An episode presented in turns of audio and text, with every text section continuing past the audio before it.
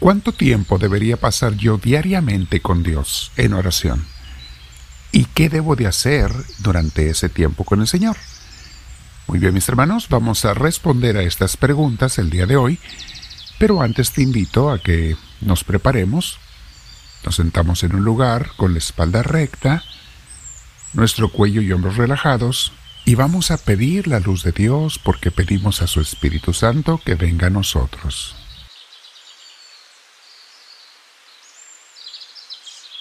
Respirando profundo le pedimos Espíritu Divino, ven a mí te lo pido, lléname de tu presencia, concédeme en todo momento Señor ser inspirado por ti, que tú me lleves, que tú me enseñes, que tú me guíes Señor. Gracias por escuchar mi oración.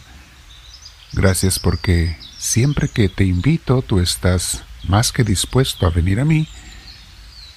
Lo único que tengo que hacer es pues purificar mi corazón, pedirte perdón si te he ofendido y estar en paz contigo y con mis hermanos.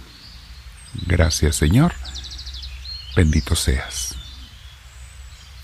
Bien mis hermanos, vamos a meditar. El título de hoy le pusimos lo más importante en mi media hora diaria con Jesús. ¿Qué es y cómo es? ¿Qué es lo más importante? Mucho hablamos sobre la importancia y necesidad de estar con Dios un rato cada día. ¿Cuánto es un rato con Jesús? Bueno, imagínate que te vas a tomar un té o un café con una buena amiga, con un buen amigo. ¿Cuánto tiempo sería lo mínimo para poder conversar y convivir aunque sea un poco? ¿Qué piensas tú que es lo mínimo? Yo pienso que por lo menos una media hora, ¿no crees tú? Algunas veces, si el tiempo lo permite, más. Porque estar con una persona a la que queremos, con la que nos sentimos felices, pues como que uno no quiere que pase ese tiempo.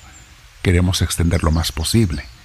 Entonces siempre lo que puedas darle, pero yo pienso que mínimo una media hora para decir que estamos ya en una relación personal de amor, de crecimiento espiritual con Dios esa media hora diaria, que es por lo menos puede ser más, claro está, pero va a ser un convertirnos al Señor, dejarnos transformar, dejarnos formar por Él. Es irlo conociendo, es irlo... Y cuando tú conoces a Dios, pues te vas enamorando con, de Él. No puedo evitarlo, y eso hace que la vida sea mucho más bella con el Señor. Se fortalece esa relación, etc.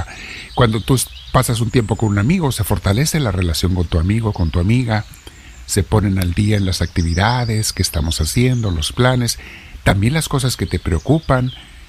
Si tu amigo o tu amiga crees que te puede ayudar en algo, es, es justo pedirle ayuda, su luz, en este caso a Dios, su inspiración, ayuda en lo que necesitamos y también cómo te ayudo yo a ti, cómo te sirvo yo a ti en el caso de Dios, ¿verdad? Eso es convivir y crear relación y unión con un ser querido. Algunas personas dicen, yo no sé orar, yo no sé rezos o qué decirle a Dios.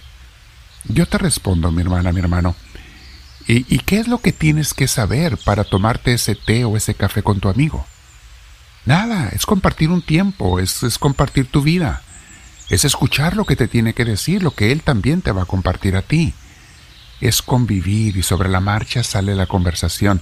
Y a veces, si hay suficiente confianza, no hace falta ni palabras, estar juntos viendo una, una película, un paisaje, un lugar, un museo, lo que sea. Es, es hermoso.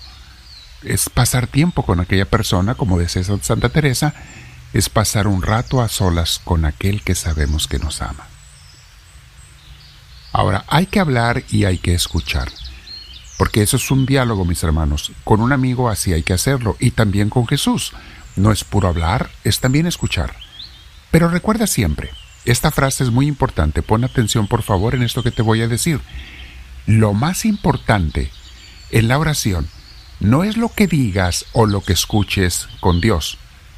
Lo más importante es hacer y pasar ese tiempo con Él.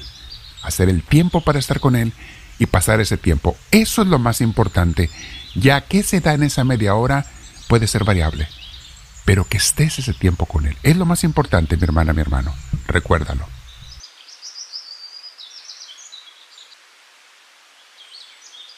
En esa media hora o en ese tiempo, en esa media hora santa con nuestro Señor, hay veces en que andas muy inspirado, ¿eh? Pero hay otros días en que no, no te puedes ni concentrar, tu mente anda divagando, volando de un lugar para otro. Es muy común, le pasaba a los santos. No importa cuál sea tu condición cada día, lo que importa es que hagas el tiempo para Dios todos los días. Y como te digo, pienso que por lo menos debiera ser media hora diaria. Muchos de los que escuchan estos 10 minutos diarios que les ponemos en Misioneros del Amor de Dios en redes sociales, en YouTube, en, podcasts, en Facebook, etc. muchos que los escuchan eh, los usan como el comienzo de su oración diaria, de su media hora diaria. Hacen esos 10 minutos con el Señor, que es una reflexión, y con estas reflexiones, meditaciones y citas bíblicas, pues ya tienen bastante para comenzar a hacer su oración. Pueden también tocar otro tema que traigan, pues es con un amigo con quien vas a platicar. Pero si te sientes desinspirado, toma estos 10 minutos diarios que te ayuden. Y tenemos cientos y cientos más grabados. No tiene que ser el que se grabó ese día. Puede ser el que se grabó hace un año, hace dos años. ¿Qué, qué diferencia hace? Son meditaciones que nos llevan a un contacto con Dios, a un aprender de Él, a un crecimiento. La Biblia la estamos leyendo y releyendo toda la vida y se ha hecho así por dos mil años. ¿Por qué tiene que haber una Biblia, nueva cada año? No, no hay ninguna nueva, es la misma, igual en las reflexiones diarias. Veamos lo que dice eh, Jesús en San Mateo capítulo 6 versículos 5 al 8. Pero pongan atención al contexto y a lo que estaba tratando de decir Jesús. Nunca hay que quedarnos con las puras palabras, ¿ok? Sino qué quería decir y para eso hay que leerlo antes y lo después del el texto bíblico. Mateo 6 del 5 al 8 dice Jesús, cuando oren, no sean como los hipócritas, porque a ellos les encanta orar de pie en las sinagogas y en las esquinas de las plazas, para que la gente los vea. Les aseguro que ya han obtenido toda su recompensa. Pero tú, cuando te pongas a orar, entra en tu cuarto, cierra la puerta y ora a tu Padre que está en lo secreto Así tu Padre Celestial que ve lo que se hace en secreto te recompensará. Y al orar, no hablen solo por hablar como hacen los gentiles, porque ellos se imaginan que serán escuchados por sus muchas palabras. No sean como ellos, porque su Padre sabe lo que ustedes necesitan antes de que se lo pidan. Palabra del Señor, palabra de Dios. No quiere decir que no le podemos pedir cosas a Dios, mis hermanos. Entiendan el contexto eh, de lo que nos dice Jesús. Eh, ¿De qué estaba hablando? Cuando tú quieras entender un contexto, hay que leer el mensaje completo y correcto, buscar una explicación, un buen comentario bíblico, pero siempre es bueno leer lo anterior y lo posterior. Jesús criticaba la actitud soberbia de los fariseos que estaban orando en público para que la gente los viera y los aplaudiera. Ese es el contexto. No quiere decir que, no podamos orar en las plazas o en las esquinas o en cualquier lugar del mundo. Quiere decir no ores por esa intención. Y Dios te escucha en lo secreto. Es algo muy importante.